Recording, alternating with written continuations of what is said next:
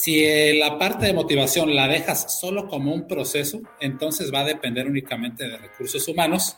Y si recursos humanos no está, ya no funcionó nada. Cuando tú ves a una persona que le brillan los ojos cuando interactúas con ella, quiere decir que estás haciendo las cosas bien. Castigar comportamientos que no quieres ver no los va a eliminar. Para Arbitria, la excelencia operacional es buscar un balance consciente entre los resultados de la organización y los comportamientos de las personas. Para poder llegar a ella, existen una serie de conceptos, características, herramientas, sistemas y procesos estructurados orientados a provocar una transformación en las organizaciones para llevarlos a niveles de resultados insospechados. La Ruta de la Excelencia, el podcast, es una serie de charlas entre personas con amplia experiencia en la transformación de empresas, atendiendo tres elementos fundamentales. El desarrollo de las personas, la alineación estratégica y la mejora continua de procesos. Yo soy Alejandro Ponce. Yo soy Juan Carlos Situarte y te compartiremos más de 150 años acumulados de experiencias profesionales ayudando a cientos de empresas y sus líderes en la transformación hacia la excelencia. Camina con nosotros la ruta de la excelencia. Bienvenidos. Perfecto, buenas tardes y un gustazo estar otra vez aquí con todos ustedes en el tercer episodio de La Ruta a la Excelencia, con un tema bien interesante que ahorita vamos a empezar a platicar. ¿Dónde andas hoy? Ah, estoy en, Tijuana, estoy en Tijuana dentro de un cuarto, bueno, de una sala de un, hotel.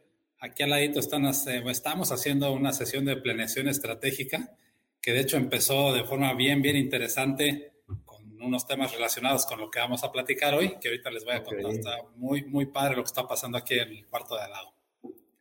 Súper bien, pues bienvenidos a todos de nuevo a este tercer episodio de la Ruta a la Excelencia.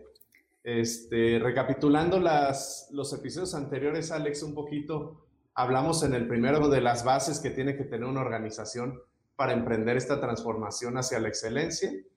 Eh, les dimos algunas recomendaciones ahí de a quiénes seleccionar como líderes, eh, puntos bien importantes en el diseño de la organización. Y en el capítulo anterior, el episodio anterior, hablamos de liderazgo. Eh, compartimos algunas características que deben de tener los líderes de una organización, los líderes de una planta, de una empresa, y también ya los líderes específicos que se dedican a, llevar o a darle seguimiento al proceso de transformación cultural en una empresa.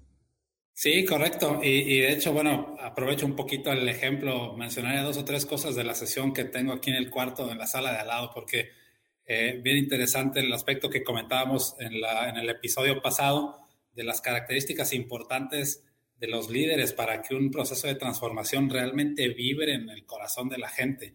Las palabras iniciales del director general eh, el día de hoy eh, fueron bastante emotivas y precisamente conectaba uno de los conceptos clave que vamos a hablar hoy en este tercer episodio sobre la motivación de las personas. Eh, el, el director planteaba, y el dueño también de toda la organización, planteaba que la transformación pues va a estar basada en que la gente esté altamente motivada para alcanzar niveles pues nunca antes vistos. Entonces son, son líderes que realmente están eh, pues pregonando esa filosofía y las características que estamos buscando en la gente eh, que, se, que se atreve a hacer este tipo de transformaciones en sus organizaciones. Sí, también, eh, bueno, tomando tu ejemplo y, y, por qué escogimos este tema, ¿no? La sesión pasada recibimos algunas preguntas relacionadas con reconocimiento, que cómo se debe hacer, eh, qué tan importante es en un proceso de transformación. Entonces decidimos meter este tema de una vez ya en este tercer episodio. Y también, no sé, ahorita empezamos ya a platicar de algunos ejemplos, pero es un tema que es bien común manejarlo en las empresas. De hecho, yo recuerdo en casi todos los diagnósticos que hacemos a las empresas, cuando tocamos el tema de reconocimiento, todos nos dicen que ya están cubiertos ahí, ¿no? Que eso ya lo tienen porque sí, de cierta forma, todas las empresas hemos hecho algo en temas de reconocimiento, premios, recompensas, cosas así.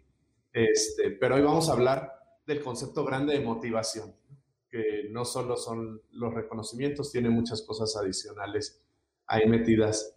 Eh, entonces, ¿por qué no empezamos platicando de una vez ya eh, nos metemos al tema, Alex? Porque si no se nos pasa el tiempo bien rápido, ¿no? Sí, sí, sí, los, los, episodios pasados, este, pues hemos tenido que recortar un poquito las ideas porque nos clavamos en las pláticas y en todos los ejemplos pues, que hemos visto a lo largo de varios años en las organizaciones. Entonces, sí, de acuerdo, entremos a este tema de, de la motivación adentro de las organizaciones y en las empresas. Y como ahorita comentabas, Juan Carlos, eh, yo creo que en todos, en todos los lugares donde tenemos fortuna de que nos inviten a colaborar durante sus transformaciones, siempre nos dicen ¿no? que la parte de la motivación le ponen un check mark y dicen, sí, aquí tenemos un programa de motivación y todo funciona muy bien, pero cuando realmente entiendes lo que están haciendo, pues va en contra de dos cosas importantes. Uno, de lo que la ciencia nos dice, ¿no? Hay diferentes libros y que te explican qué es lo que realmente motiva tanto en las funciones químicas del cerebro como en las actitudes, comportamientos a la gente adentro de una organización contra lo que hacen las empresas en la literatura, afortunadamente, ya se está viendo un cambio radical en lo que los autores comentan acerca del reconocimiento y de la motivación. Ejemplos muy recientes, ¿no? Hay un autor en particular, Daniel Pink, no sé si algunos ya lo han, lo han leído, en su libro Drive. Él habla de las cosas que hemos hecho mal por años en las empresas, ¿no? De enfocarnos en, el, pues en la forma de la zanahoria enfrente de, de la persona y pensar que solo si le pones una zanahoria enfrente a la persona va, va a trabajar diferente, cuando en realidad no. O sea, ya hay muchos estudios, ahorita si quieres nos compartes algunos ejemplos, Alex. Hay muchos estudios que ya nos dicen que ese enfoque de la zanahoria eh, no, no necesariamente es el mejor. Y desafortunadamente sigue siendo el que usamos en las empresas hoy en día, en casi todas las empresas. Sí, de acuerdo. Eh, y déjenme empezar eh, por, estos diferentes experimentos, algunos muy sencillos, ¿no? Para, aterrizar un par de conceptos importantes en el tema de motivación adentro de las organizaciones. Eh, hay un experimento que es, que es muy, muy típico en este tema de motivación, en donde tienen en un cuarto a cinco o seis chimpancés. Son cinco o seis eh, monos que están adentro de un cuarto y el reto es que este grupo de, de simios que están allá adentro conviviendo ya durante dos, tres días. El reto es que armen el mayor número de rompecabezas posibles. Entonces, el primer rompecabezas es uno muy sencillo, lo tienen que armar y el reto es que armen cinco, seis o siete, ocho. ¿Cuál es la primer, la primer eh, semilla de motivación que le dan a ese primer grupo de análisis? Es que cuando terminan un rompecabezas, le dan un poco de comida a los simios. ¿Qué pasa con ellos? Obviamente la comida pues la disfrutan, pero ya no tienen ganas de hacer otro rompecabezas. Entonces se dan cuenta que esa motivación no está funcionando. Segundo caso, segundo experimento, logran armar un rompecabezas, les dan un poco de comida de su comida favorita, eh, logran armar un segundo rompecabezas, pero con muchos errores. Entonces se empiezan a dar cuenta que la motivación que viene desde afuera no es la adecuada en ese experimento. ¿Qué pasa? Van avanzando hasta que llegan a la iteración en donde la recompensa es darles un rompecabezas más complejo y cada vez les dan uno más complicado y terminan uno y les dan otro más complicado. Entonces, esa motivación, en ese último experimento logran armar creo que ocho o nueve rompecabezas con muy poquitos errores y es una motivación que viene del interior. Eso nos dice la ciencia que es lo primero que tienes que tener en cuenta para tomar eh, pues las decisiones adecuadas en armar un sistema de motivación organizacional la motivación más fuerte para las personas es la que viene de adentro y la que se siente adentro de la persona, no la que viene por afuera. Entonces ahí entramos en esos dos grandes términos, ¿no? La motivación intrínseca y la motivación extrínseca. Y esta segunda es la que normalmente se toma como estandarte dentro de las organizaciones. Un ejemplo claro es eh, si terminas tu cuota de producción o tus números de producción durante cinco días, te celebro con una pizza y unos tacos especiales de carne. Eso es una motivación extrínseca y eso no es lo que logra que las personas realmente tengan dosis alta de motivación. Oye, ahorita que dabas el ejemplo de, de los changos, de los simios, de repente yo digo, ay caray, hasta suena, podría sonar insultante, ¿no? Que nos compararan con los simios, pero es todavía más claro, ¿no? ¿Por qué seguimos haciendo esas cosas si decimos, no funciona ni en los simios. ¿Por ¿Tú por qué crees que en las empresas seguimos optando como por el camino sencillo o el camino más corto de, dar recompensas, ¿no? De, la pizza, de los tacos, del pastel, estas cosas. Sí, los, los vales y este, la ida al cine cuando estaban abiertos, etcétera. Yo creo que son dos razones principales. Una es eh, la, falta de conocimiento de que existen otros métodos eh, probados y comprobados, tanto en estudios como organizaciones que se han metido a desarrollar estos sistemas de manera excelente. Y número dos, mencionaste una palabra clave, ¿no? Como que toman la vía más rápida y la forma más corta en sus sistemas de motivación pensando que la gente realmente por eso está ahí trabajando dentro de muchas otras razones, pero, pero no, no es como funciona, ¿no? Cuando tú tienes una motivación que viene de adentro y te provoca una superación personal, un reto personal, esa es la motivación más fuerte que hasta químicamente en el cerebro se echan a andar ciertos químicos y los generas, que ahorita hablaremos un poquito de eso, eh, hacen que quieras más y hacen que quieras lograr el siguiente paso, el siguiente proyecto. Entonces yo diría que son esos dos grandes caminos, ¿no? El, no conocer exactamente eh, otros métodos y dos, pues que realmente tomas la vía corta y la vía tradicional y piensas, bueno, si hay, si el 90% de las empresas hace esto, pues es porque debe funcionar, ¿no? Pero realmente no es como pasa ya dentro en el día a día. Sí, y debe, tomando tu comentario, me imagino, debe ah, existir un momento, un momento de quiebre en donde como organización tenemos que reconocer que algo no está funcionando en nuestros programas de reconocimiento, ¿no? Y hacer esa reflexión profunda de qué podemos hacer diferente y empezar a hacer las cosas diferentes, ¿no?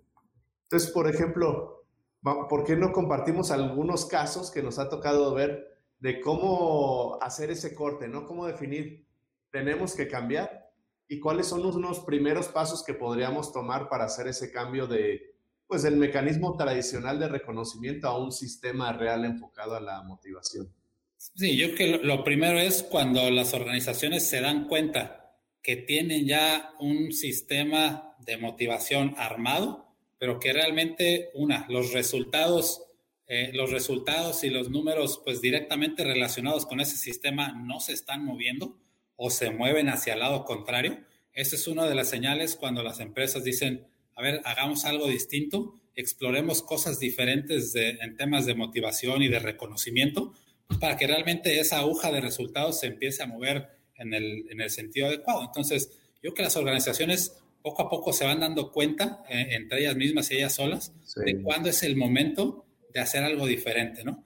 Y aterricemos en un, en un ejemplo que yo creo que tenía que ver con pues, motivación y reconocimiento un poquito revueltos hace pues unos meses, ¿no? Que entramos a una organización que se dedica a, inyección de plásticos, entre otras cosas, y querían formular un programa para bajar el scrap de la planta, el, scrap de la organización.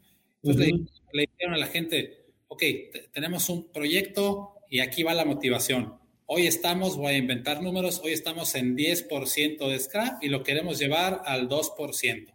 esa es la meta que tenemos. Y la motivación es la siguiente. A ver, aquí está el grupo de producción, el grupo de calidad. Si ustedes logran bajar del 10 al 5, les voy a dar 10 dólares a la semana. Si bajan del 5 al 3, les doy otros 4. Y si bajan del 3 y llegan al 2, wow, les voy a dar 5 dólares extra a la semana. Y aquí vienen dos cosas negativas, ¿no? Venía el pero. Primero viene el pero. Pero si no llegan a 2%, pues tendremos que hablar con recursos humanos para tomar otras acciones. Eso, es, parte, eso es parte de su sistema de motivación. O sea, está, está escondido en, en las entrañas de su sistema, pero forma parte de ese sistema. Y ahí viene la amenaza así apuntándote con el dedo, ¿no? Si no llegas al 2%, vas a tener que hablar con recursos humanos. Entonces, ni siquiera es una motivación adecuada y todo lo que te están adornando, pues eh, al final es pura amargura, ¿no? Porque ni siquiera llegan al scrap, a, los números de scrap que, pretenden, y esa motivación se, se pierde. Y la otra moneda, creo que eh, lo viste, a ver si lo puedes complementar. ¿Qué tipo de comportamientos te va a generar ese sistema de recompensa o de motivación? En ese caso específico, ¿no? ¿Qué, te imaginas que hacía, que hacía la gente para tratar de bajarle al número de scrap? Sí, claro. Ahí, híjole, no, he visto cada caso que no sé si estaría bien compartirlo si que quedara en video, pero cierto, lo que dices es, le estás dando un incentivo súper perverso a la gente, ¿no? Le estás diciendo, si logras esto, va a haber una recompensa, pero si no, cuidado.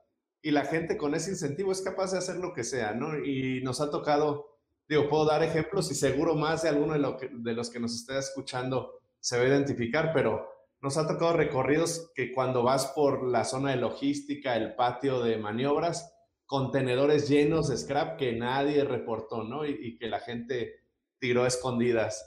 Eh, me ha tocado baños, ¿no?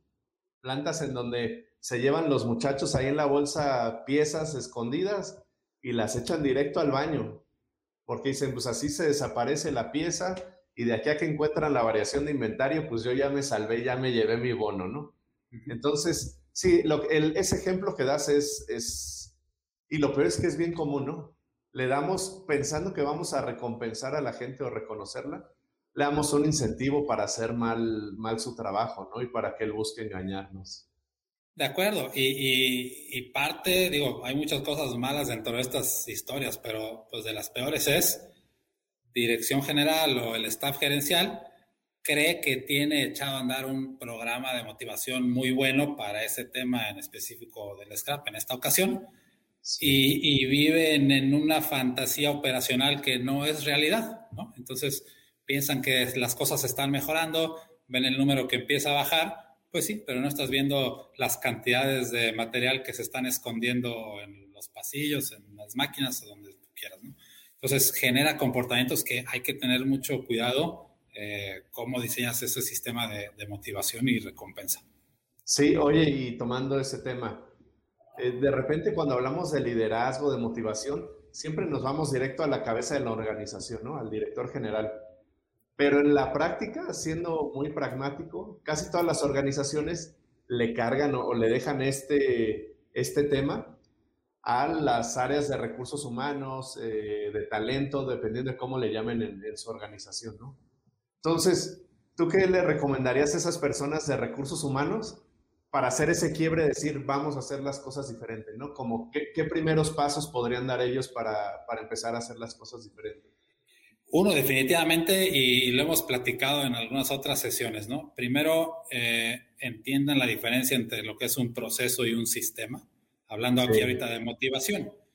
Si lo dejamos como proceso y entiéndase que en las compañías, en algunos lugares necesitas procesos, pero en otros necesitas sistemas. Entonces, si la parte de motivación la dejas solo como un proceso, entonces va a depender únicamente de recursos humanos y si recursos humanos no está, ya no funcionó nada. Entonces, un, un, consejo específico para esas personas pues, que tienen como responsabilidad este tipo de temas adentro de las empresas es junten un equipo multidisciplinario, además junten a todo el staff y pónganse el reto de convertir ese proceso en un sistema que esté diseñado, soportado y ejecutado por todo el staff. Y obviamente eh, entiendan este concepto de la motivación extrínseca y la motivación intrínseca. Eh, de repente leemos mucho este tema y lo he mencionado dos o tres veces, ¿no? La parte de los químicos en el cerebro. Hay un químico específico que es la dopamina. Esa dopamina se genera en la gente cuando te ponen retos interesantes, retos estratégicos, proyectos importantes, y ese químico hace que tu cerebro tenga adrenalina fuerte, positiva en todo tu cuerpo. Entonces, eso hace que te motives más hasta químicamente en tu cuerpo y quieres hacer más y quieres otro proyecto y quieres tal, y nunca piensas, de verdad que es, esas personas y cuando están en esos sistemas, lo último que piensas es que te aumenten el sueldo, o que te lleven a comer pizza al final del mes, ¿no? Eso, eso ya queda, queda, queda atrás. Entonces hay formas, hay formas muy distintas de diseñar este tipo de sistemas dentro de las empresas. Sí, oye, tocaste un tema que es eh, bien importante en la transformación cultural. Seguramente le vamos a dedicar más de un episodio en el futuro y es esa diferencia entre sistemas y, procesos, ¿no? Y quisiera tomarlo, voy a dar un ejemplo adicional para las personas que que nos están escuchando y que a lo mejor no están acostumbradas a tratar con nosotros y escuchar esta diferencia entre procesos y sistema, a ver si puedo ayudar a, dejar claro la diferencia entre los dos. Eh, el, enfoque común en, temas de motivación en las empresas es, es un proceso que depende de recursos humanos. Entonces, como, como se vive como un proceso, el área de recursos humanos siente que tiene que dar un entregable o un producto al final de ese proceso. Y comúnmente el producto o el entregable de, de, las áreas de recursos humanos suelen ser como dos grandes canales que tienen todos, ¿no? Todo el tema de los eventos, en donde está el Día de la Madre, el Día del Niño, el Día de la Virgen, este, la, fiesta navideña, todo eso, y el tema de los premios. Entonces, cuando se vive como un proceso, la gente en su cabeza tiene, tengo que dar un entregable, ¿no? Y, por, ello, por eso, en muchas empresas, el éxito o fracaso de un programa de reconocimiento motivación es, me acabé el presupuesto que tenía, ¿no? Entonces entregué camisetas, chamarras, pasteles, pizzas, etc. Un sistema, en cambio, es cuando nuestro principal objetivo es generar un comportamiento diferente en la gente. Y ahí entra lo que acabas de dar como consejo. Es si yo quiero cambiar el comportamiento de la gente, recursos humanos no lo puede hacer solo. O sea, tiene que ser el área que integra a los demás, a todos los gerentes, ir, e ir poco a poco propiciando comportamientos en los gerentes de, que promuevan la motivación, ¿no? El, el, generar retos para las personas, el darle seguimiento a esos retos, en aprender a agradecer, etcétera, ¿no? Entonces yo creo que ese paso inicial que dijiste es crítico. O sea, recursos humanos, entender que el éxito no es que yo me acabe mi dinero y entregue premios, el éxito es como todos como staff realmente cambiamos la cultura de, de la organización, ¿no? Al final de cuentas, como dice aquí, nos ponen un comentario, eh, el cambio no depende de recursos humanos. Una cultura se construye a partir de todo el equipo de liderazgo, no nada más de, del área de recursos humanos. Y, y dos, dos, cosas que, que, mencionas que son tradicionales y que, pues, si lo están haciendo, traten de dejar de hacerlo. Cuando preguntamos adentro de las organizaciones o les pedimos que nos muestren, que nos expliquen su sistema de reconocimiento y motivación, lo que sacan es el calendario de eventos. Y nos sí. dicen, sí, mira, aquí está mi sistema de reconocimiento y el día del niño este, les damos el pastel y, y, to y todo esto. ¿no? Entonces, dejen de hacer eso. No, no es que sea malo, eh, pero el, el, mensaje es no solo hagan eso, ¿no? No solamente los eventos que son importantes, metan eh, elementos de motivación que realmente hagan que la gente esté enamorada y enganchada de su organización. Eh, ahorita voy a ir con, la, con el comentario y la pregunta de Sergio. Estoy aquí acercando para ver bien qué hacer con la cultura del personal que piensa que la motivación es recibir algo a cambio. Buena pregunta, Sergio. Creo que va en línea con este siguiente, siguiente comentario. Voy a poner un ejemplo y regresamos específicamente un poquito más a, esta, este comentario de Sergio. Eh, artículos promocionales de la organización o de la empresa. Los termos, la pluma, la cachucha, todo esto, ¿no? Eh, sí son artículos padres, pero también tenemos que entender, y lo que decía ahorita Sergio, tenemos que entender que no necesariamente hay que darle algo a cambio a la gente. Nos ha tocado ver organizaciones en donde el uniforme con el escudo de la, de la empresa, cuando salen al estacionamiento se la quitan, porque no los quieren ver en la calle con esa playera de la empresa y encima de eso les estás dando por ideas de mejora un termo y una pluma, pues entonces no estás poniendo atención al sistema de motivación que tienes que armar dentro de tu organización. Voy a insistir, la motivación más grande viene de adentro de la gente. Eh, poniendo el, comentario que decía Sergio, ¿no? ¿Cómo hacer en una cultura donde las personas ya sienten y piensan que hay que recibir algo a cambio? El primer consejo es quiten esa, esa ideología de que la gente es lo que espera, ¿no? Es lo que nosotros creemos, pero hay que preguntarnos, ¿realmente nos hemos sentado con un grupo representativo de las personas para confirmar esa idea? ¿O ya, o es algo que tradicionalmente tenemos en mente de que un sistema de ese tipo tiene que haber algo a cambio? Entonces, no, denle un proyecto importante, ese es el primer consejo así totalmente práctico, ¿no? Asígnenle un proyecto importante a personas del piso de producción, a ingenieros, a los vendedores, etcétera, pero que sea muy relevante para la organización. Y van a ver cómo cambia desde la cara de la gente cuando los involucras en este tipo de proyectos. Eso vale mil veces más que darles algo a cambio a las personas que están dentro de la organización. Oye, Alex, y también tomando la pregunta que salía ahorita de, de Sergio, yo creo que cuando porque es bien común también, ¿no? Justo ayer eh, tuve una conversación con un directivo que me decía, ¿no? Que le estaban pidiendo moverse a vales, ¿no? A vales de despensa para, para darle reconocimiento a la gente. Cuando la gente te está pidiendo cosas, yo siento que es un foco amarillo ahí que hay que atender como, como dirección y apoyarnos en el área de recursos humanos.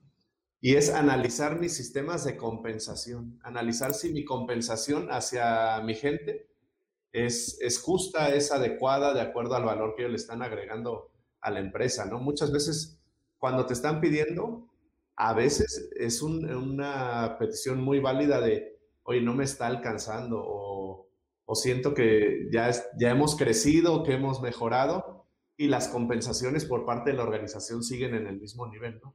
Entonces también ahí hay que abrir los ojos y, ser claros, ¿no? Cuando es un tema en donde sí realmente hay un gap de compensación.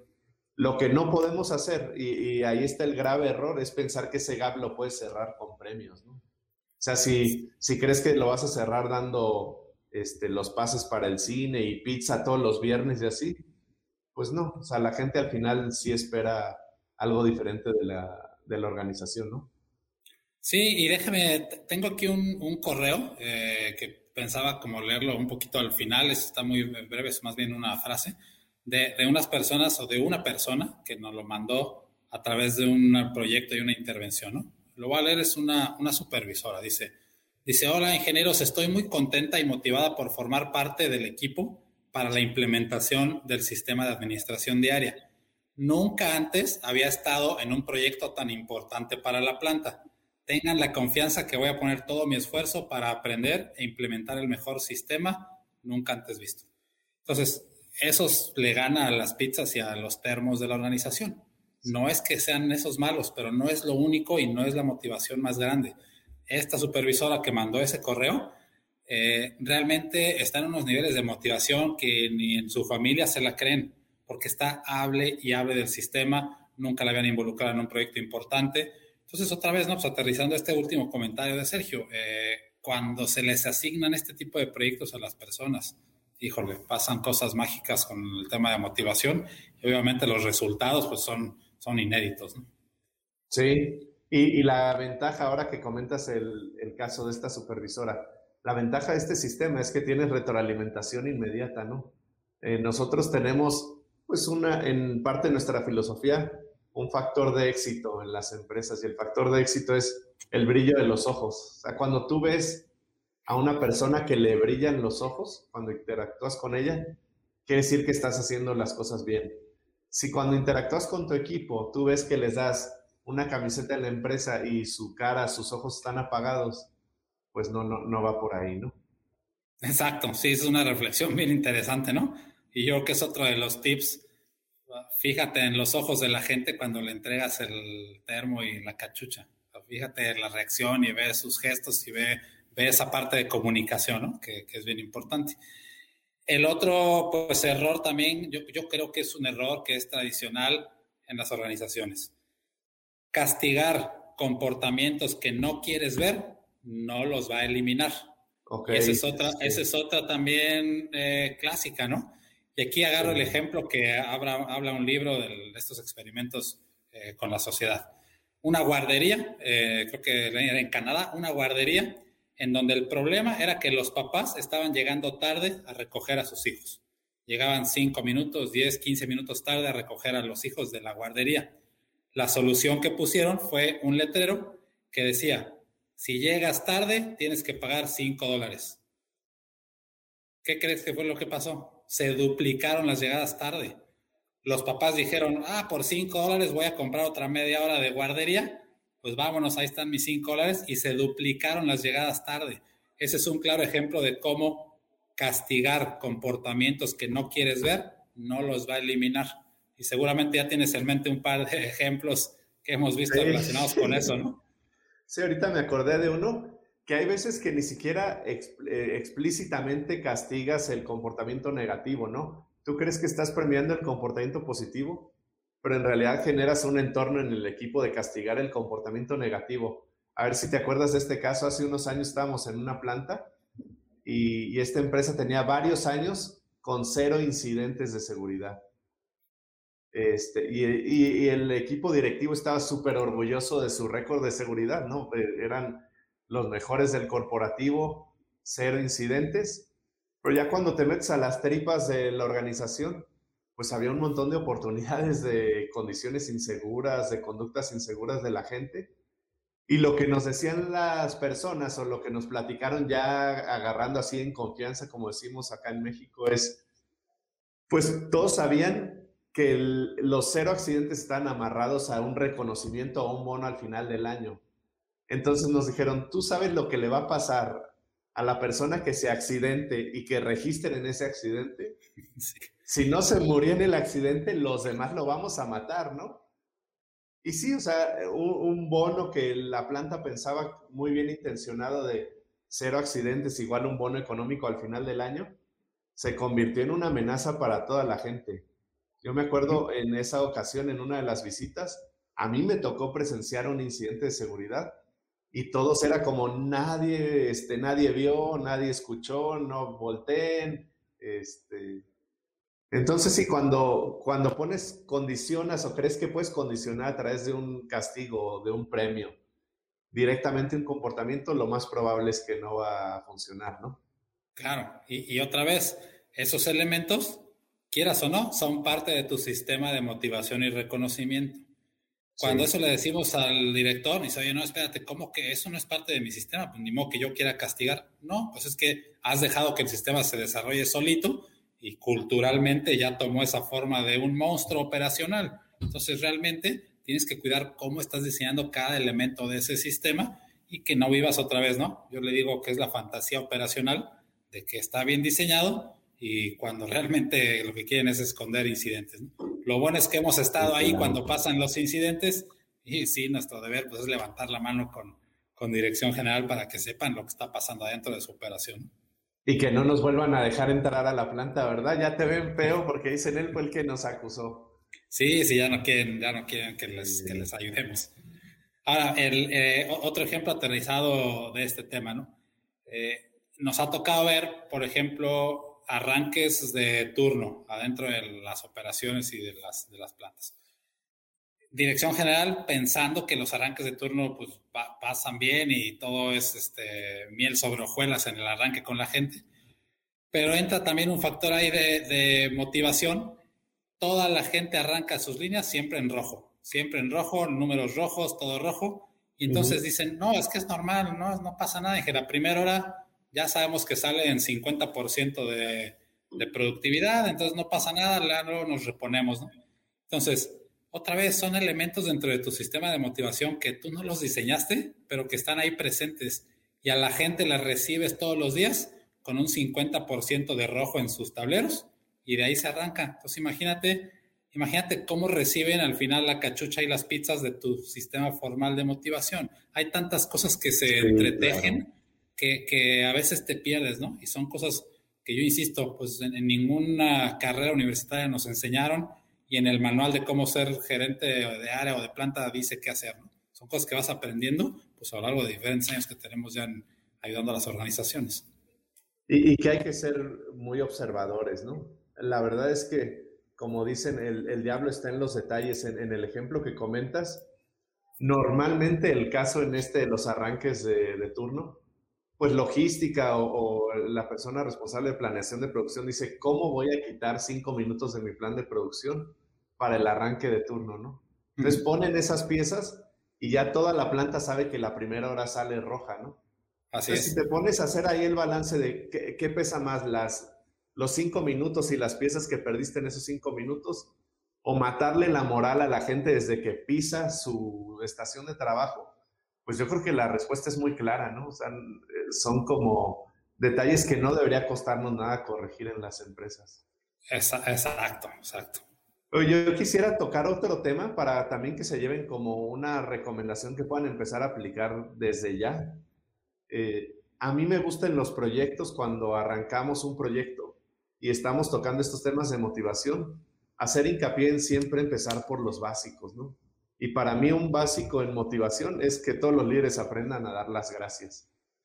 O sea, vivir en una cultura en donde los líderes reconocen el esfuerzo que hacen sus equipos de trabajo y se den o no se den los resultados, siempre tener presente en mi mente y en mis conversaciones dar las gracias, ¿no? Y, saber dar las, las gracias. Este, eso es como el punto de partida para partir de, a, raíz de eso empezar a construir ya tu sistema de, reconocimiento. Y fíjate, eh, otra vez no tomando el ejemplo aquí en, el, en, la sala de al lado donde estoy en, el hotel en Tijuana que estamos haciendo la planeación estratégica de una, de una empresa, eh, hay muchas personas en el grupo, es un grupo de 15 gerentes, la mitad nunca habían estado involucrados en un ciclo de planeación estratégica.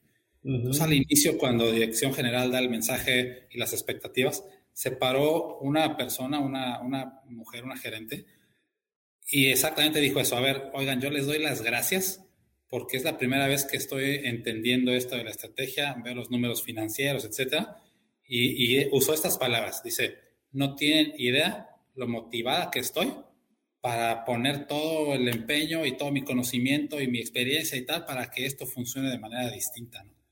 Y, ya está. Y, digo, lo que hay aquí en la sala de al lado pues es café y galletas nada más, pero no le estamos ofreciendo ni un aumento de sueldo ni tal. Es, es simplemente la alegría y el gusto de sentirse parte de algo mucho más grande y muy importante para la organización. Eso, eso no cabe en ningún sistema de motivación.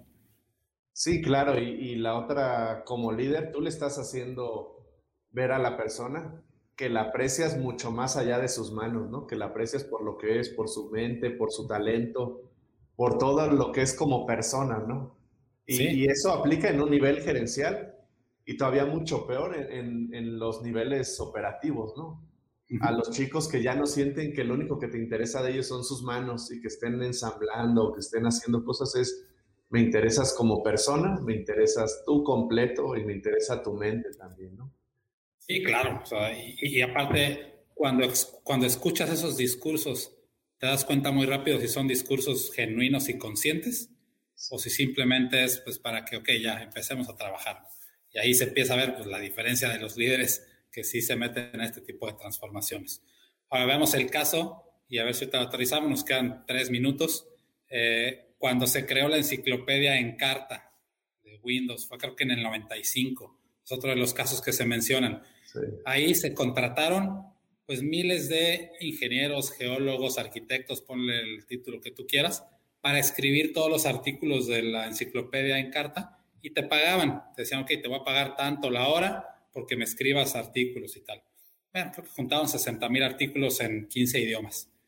Llega Wikipedia, Wikipedia es la enciclopedia universal ahora en línea, y a la gente se le ofreció, ayúdame a escribir artículos, no te va a pagar nada, es simplemente por el gusto de escribir la historia del mundo. Se quintuplicó el número de personas que estuvo escribiendo, a nadie le pagaron nada y es una motivación que viene de adentro. O sea, son ejemplos así un poquito eh, sencillos, pero ahí está la diferencia, ¿no? O sea, muchas veces también se creen las organizaciones que el principal motivador viene en la parte económica. Eso está totalmente equivocado. Sí es un tema importante, obviamente, pero ese no es un tema motivador. ¿no? Ese es un tema de subsistencia y de recompensa justa por lo que haces, pero la motivación no está ahí, está en los proyectos importantes y en lo que viene realmente de adentro, ¿no? Sí, en sentir que estás aportando a una causa más grande que tú, ¿no? Correcto. Y, ahorita que se hace encarta, yo creo que muchas personas ya ni siquiera les tocó eh, la encarta, ¿no? Pero sí como el cuando sientes que estás aportando algo, la, la emoción, la, la motivación por hacerlo es mucho más grande. Oye, antes de irnos, porque sí ya para variar se nos está acabando el tiempo, yo nada más quisiera dejar como la semillita de que tampoco se queden con la idea de que los premios deberían estar prohibidos, ¿no? O, que son malos. O sea, no necesariamente son malos. Yo, yo creo hay ocasiones donde sí, este, donde sí hay espacio para los premios. Sin embargo, hay algunas recomendaciones que les podemos dar para que esos premios tengan un impacto multiplicador y no sea como el objeto que simplemente le diste a, tu colaborador, ¿no?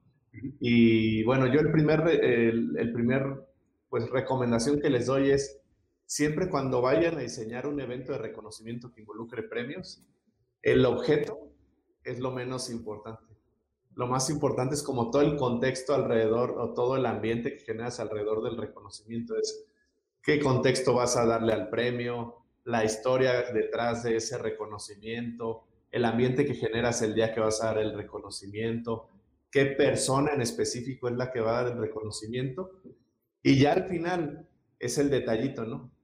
Casi siempre lo hacemos al revés, ¿no? Cuando se junta el equipo de RH con una gerencia a ver el tema de los reconocimientos, lo primero que están discutiendo es qué vamos a dar, ¿no? Vamos a dar plumas, vamos a dar este, chamarras, vamos a dar camisetas.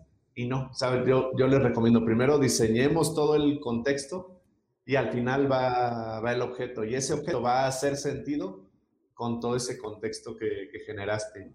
¿Te ha tocado ver casos así como que recuerdes de súper reconocimientos eh, de este estilo? Sí, sí, claro. Y, y aterriza esto que dices con, con, los dos métodos que son diferentes para reconocer, ¿no? Si logras esto, entonces te doy esto otro. Eso es lo que no funciona muy bien, ¿no? Amarrado con lo que estás ahorita comentando. Más bien es sorprende a la gente. O sea, no, no discutas cuál es el premio y el objeto. Más bien es ahora que lograste esto, te mereces este reconocimiento. La gente no lo esperaba, no es algo que está ahí escrito, porque si tú lo escribes y le dices, te voy a dar 5 dólares y llegas al scrap, pues nada más están viendo los 5 dólares, se les olvida el porcentaje y las acciones que realmente van a ayudar al indicador en la organización. Entonces, cambien, esa, cambien eso, ¿no? Ese es el segundo tip que les dejamos para hoy. Cambien ese, ese motivador de, si logras esto, entonces te doy, a mejor, ahora que lo lograste, te mereces este reconocimiento. Sí, correcto. Oye, ya casi nos está ganando el tiempo de Listo. nuevo. Podemos ir recapitulando las recomendaciones para las personas que están acompañándonos. Y también recordarles si tienen alguna duda, comentario a través de nuestras redes sociales, nos pueden dejar comentarios. También si tienen sugerencias de los temas que les gustaría ver en este podcast de Ruta a la Excelencia, bienvenidas todas las sugerencias. Vamos a intentar incluir los temas si de repente alguno de esos temas, eh, pues no, no sentimos que podemos agregarles tanto, buscamos los invitados adecuados para, para poder complementar el tema y dejarles algo de mucho valor. Entonces vamos a retomar como las conclusiones, ¿no? ¿Con, con qué tips los podemos dejar en este tema de motivación? Eh, eh, número, número uno, yo diría, eh, cuestionen, obviamente revisen qué hay atrás del sistema de motivación, pero no solo lo que está en la primera capa, ¿no? sino caminen el proceso, hablen con la gente y realmente entiendan, nosotros le decimos las tripas operacionales, ¿no? De este sistema de motivación. O sea, ¿qué está pasando realmente en las entrañas? Y hablen con la gente. Ahí van a entender mucho de qué es lo que realmente está pasando, pues para entender el estatus actual, ¿no? ¿Cuál es el estado actual de ese sistema? Y ahí empiezas a identificar cuáles son esas cosas que sí funcionan y no funcionan. Ese es el primer punto que yo dejaría. Eh, yo agre el segundo tip que yo les dejaría es vivirlo como un sistema, no como un proceso de recursos humanos. No se va a sentir mal recursos humanos si le pedimos que todo el staff esté involucrado en este sistema de motivación y que no se vea simplemente como un tema de los premios de, de RH. Correcto. Y tercero, y si quieres agregar un cuarto, pero tercero sería identifiquen y entienden esta diferencia entre la parte intrínseca y extrínseca, ¿no? Qué surge desde adentro de la persona, cuáles son esas cosas que surgen desde adentro, llámese pues el crecimiento, ser parte de un propósito más grande, disfrutar lo que están haciendo, ser compasión, este, curiosidad, etcétera. Esa es la parte intrínseca y discriminen de la parte extrínseca cuáles son esos motivadores. Y los extrínsecos son pues, los que se estimulan desde el exterior, ¿no? Aumentos, promociones, bonos, premios, esos son los extrínsecos. Sepan separarlos y en dónde va cada uno de ellos. Yo quisiera dejar una, una última recomendación, ¿no? De los como pasos sencillos para arrancar que comentamos durante la charla. Eh, dos pasos bien sencillos. Uno, promover una cultura de agradecimiento, incluir en nuestro lenguaje como líderes gracias. Y el segundo paso para arrancar es eh, tener presente que lo más importante no es el objeto, lo importante es el contexto y todo lo que hacemos alrededor de, del reconocimiento. El objeto o, el premio viene al final. Sí, perfecto. Creo que están eh, cuatro puntos bastante interesantes que no son, yo creo que tan complejos de empezar a experimentar y, y, hacer en las organizaciones. Y bueno, obviamente este tema de motivación es bastante grande y pues nos podríamos seguir aquí hablando de diferentes ejemplos, pero creo que los puntos importantes los, los aterrizamos. Para Albitria, la excelencia operacional es buscar un balance consciente entre los resultados de la organización y los comportamientos de las personas. Para poder llegar a ella, existen una serie de conceptos, características, herramientas, sistemas y procesos estructurados orientados a provocar una transformación en las organizaciones para llevarlos a niveles de resultados insospechados. La Ruta de la Excelencia, el podcast, es una serie de charlas entre personas con amplia experiencia en la transformación de empresas, atendiendo tres elementos fundamentales. El desarrollo de las personas, la alineación estratégica y la mejora continua de procesos.